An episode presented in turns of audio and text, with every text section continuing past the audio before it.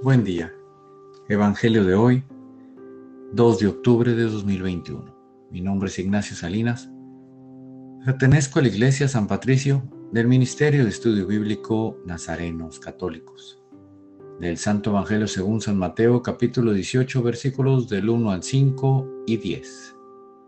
En cierta ocasión los discípulos se acercaron a Jesús y le preguntaron, ¿quién es más grande en el reino de los cielos? Jesús llamó a un niño, lo puso en medio de ellos y les dijo, yo les aseguro a ustedes que si no cambian y no se hacen como los niños, no entrarán en el reino de los cielos. Así pues, quien se haga pequeño como este niño, ese es el más grande en el reino de los cielos. Y el que reciba a un niño como este en mi nombre, me recibe a mí. Cuidado con despreciar a uno de estos pequeños, pues yo les digo que sus ángeles en el cielo ven continuamente el rostro de mi Padre que está en el cielo. Esta es palabra de Dios. Gloria a ti, Señor Jesús. Reflexionemos. Este Evangelio nos enseña que no estamos solos, que Jesús está con nosotros y también que Jesús nos cuida con ayuda de los ángeles, como cuando éramos niños y le pedíamos a nuestro ángel de la guarda que nos cuidara. Y déjenme decirles que seguimos teniendo un ángel que nos cuida y siempre está con nosotros.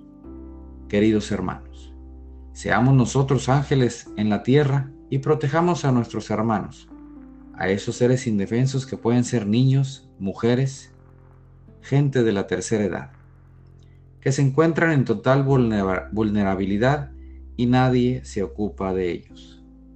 Seamos mensajeros de Dios en esta tierra y llevemos el mensaje de esperanza y amor para esa gente que no lo conoce o que cree que ha sido olvidada por Jesús. Propósito de hoy. Adoptemos a un hermano y veamos por él al menos cuatro días de la semana, ayudándolo con lo que podamos y llenando su corazón de esperanza y fe en Jesús. ¿Y ustedes ya le preguntaron a su ángel cómo se llama? Oremos. Nada te turbe, nada te espante. Todo se pasa. Dios no se muda, la paciencia todo lo alcanza.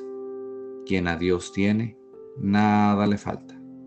Solo Dios basta. Vayamos con alegría a proclamar lo que Dios nos ha enseñado. Que tengan un excelente día.